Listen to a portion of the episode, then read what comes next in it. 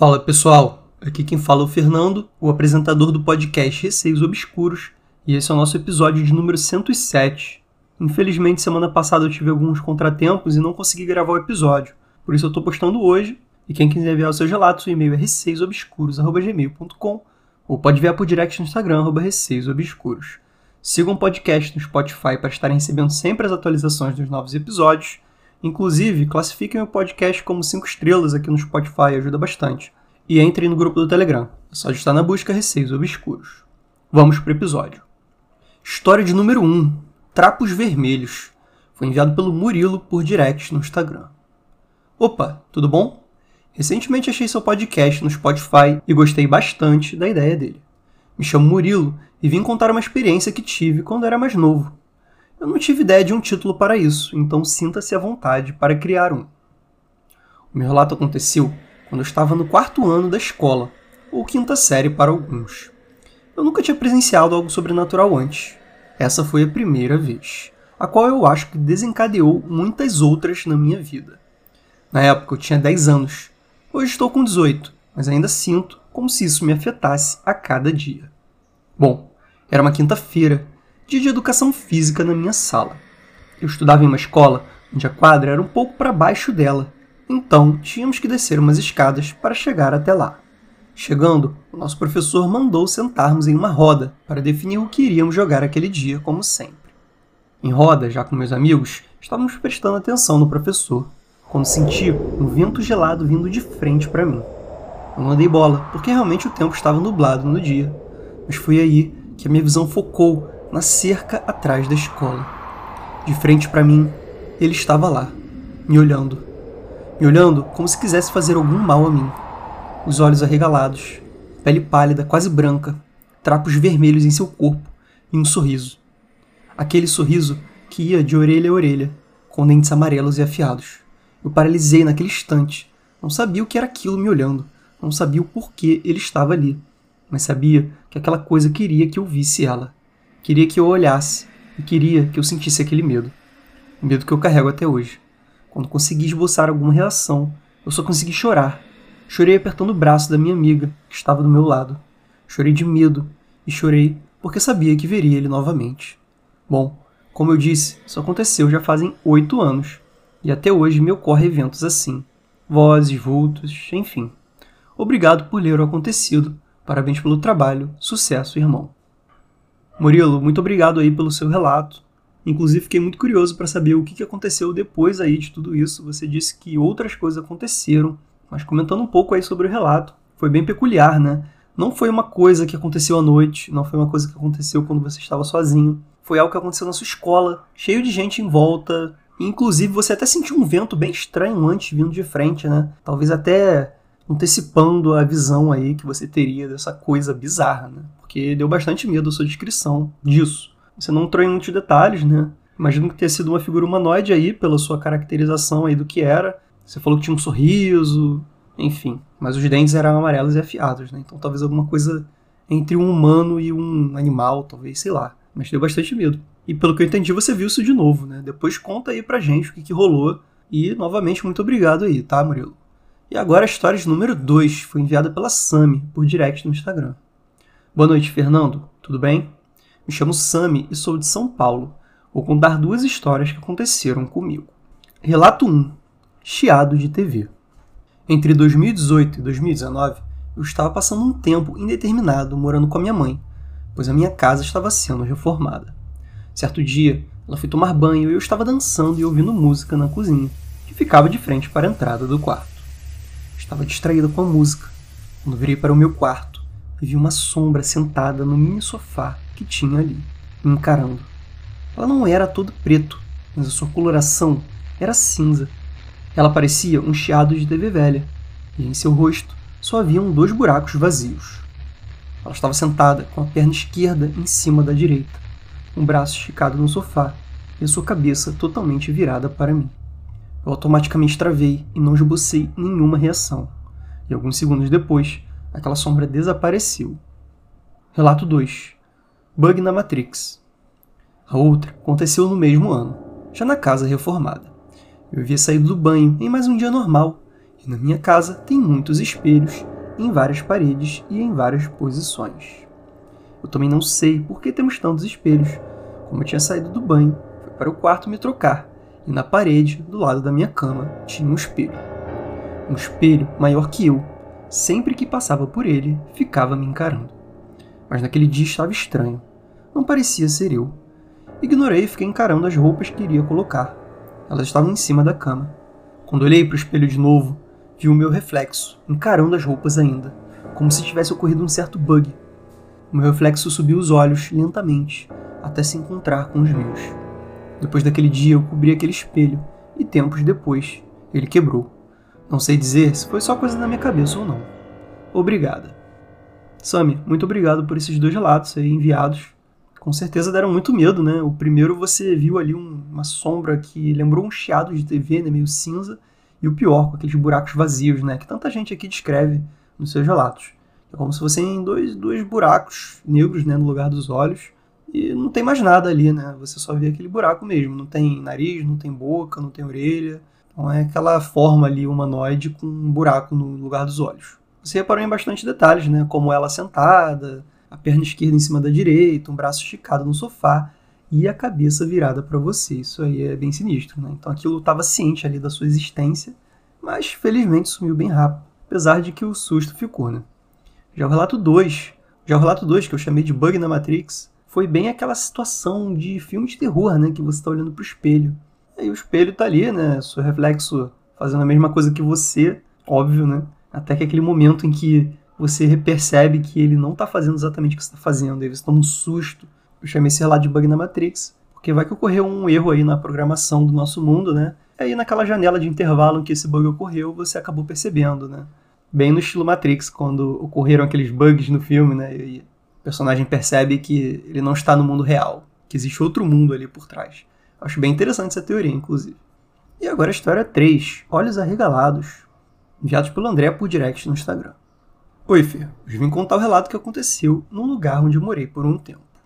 Bom, tudo começa quando decidi que queria jogar vôlei e tentar ser profissional. Sou de Areado, que é uma cidade minúscula no sul de Minas, e fiz um teste para o time no litoral de São Paulo. Quando fui alertado que havia passado no teste, eles explicaram que eu moraria no alojamento deles, coisa que eu achava super legal, porque gosto muito de conhecer novas pessoas. Quando cheguei lá, parecia tudo muito bom, e como eu estava empolgado, fui muito contente. No dia, os veteranos estavam apresentando o lugar onde iríamos dormir, que era no último quarto, perto da lavanderia. O lugar antes era uma espécie de escola infantil. Então, no começo tinha uma garagem, depois tinha um corredor, grande, com os quartos à esquerda. No final do corredor tinha a lavanderia. Todo o local era pintado de preto. Diziam que era para combinar com o time, mas era mentira, claro. Nos quartos haviam três beliches, e elas preenchiam o quarto a um ponto que quase não havia espaço por conta disso. Naquele quarto, eu dormia na beliche de cima, que ficava perto da janela e encostada em outra beliche. Como não tínhamos espaço, eu colocava minhas malas entre uma beliche e a outra. Lembrem-se disso, porque vai ser importante. Como eu sempre fiz tudo muito tarde, tomar banho não seria diferente. Tomei meu banho entre uma e uma e meia da manhã. Como todos já estavam dormindo, a casa estava toda apagada e eu sempre fui muito ignorante quando o assunto era o sobrenatural.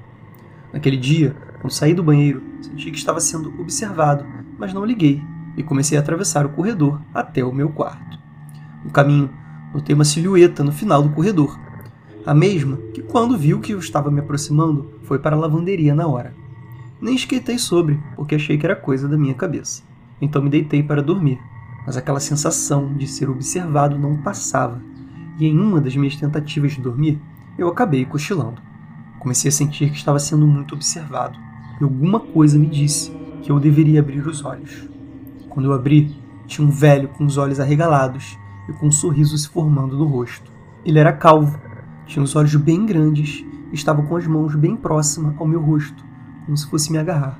Quando vi isso, me assustei e rapidamente dei um pulo para trás enquanto tentava gritar, mas a minha voz não saía mesmo podendo me mexer. Não conseguia gritar, mas aquele velho, quando me viu em terror absoluto, sorriu, andou para trás de uma beliche e sumiu. Quando olhei para baixo, ele estava em pé, onde as minhas malas se encontravam. e não tinha como alguém estar naquele local. Tenho mais alguns relatos sobre o local, logo envio para você. Peço desculpas se caso ficou difícil de entender, mas fico contente de poder mandar esse relato para o seu podcast, o mesmo que gosto muito e ouço toda vez que vou dormir. André, obrigado aí pelo relato. Foi bem assustador. Fico feliz também que você curta bastante o podcast e ouça antes de dormir, né? Espero que não te dê muitos pesadelos. E eu ia até falar que eu fiquei com a sensação de que me lembrou uma paralisia do sono que aconteceu contigo. Mas você disse que conseguia se mexer. Isso é bem bizarro, né? Quando você viu aquele velho ali, você não conseguiu gritar, ou seja, você ficou ali meio que naquela coisa. Por isso que eu achei até que era paralisia, né? Porque você normalmente não consegue gritar quando está paralisado. Você fica meio que murmurando, assim, né? Mas você não sai som alto, né? A não ser que você quebre ali a paralisia do sono e você consegue gritar. Mas, como não foi realmente uma paralisia, com certeza foi uma visão aí bem assustadora de um espírito que habitava ali esse local, né? Inclusive, com certeza pode me enviar mais relatos sobre o local. Fiquei curioso para saber o que mais aconteceu aí.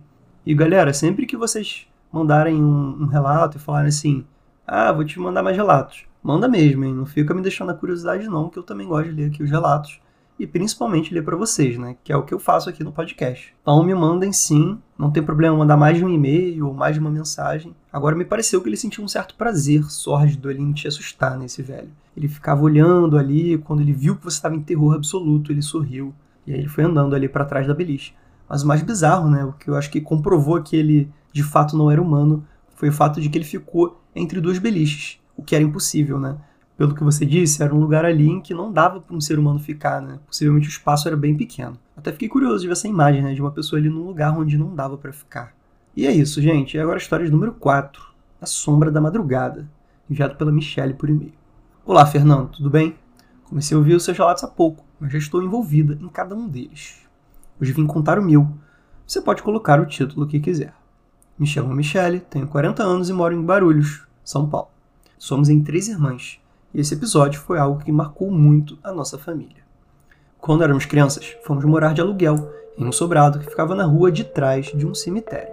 O sobrado tinha uma sala, uma cozinha e dois quintais no térreo.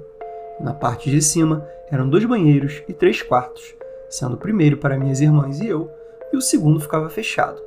E o terceiro quarto, que era o maior, para os meus pais. Na época eu tinha 13 anos, minha irmã mais velha com 15 e a mais nova com dois aninhos.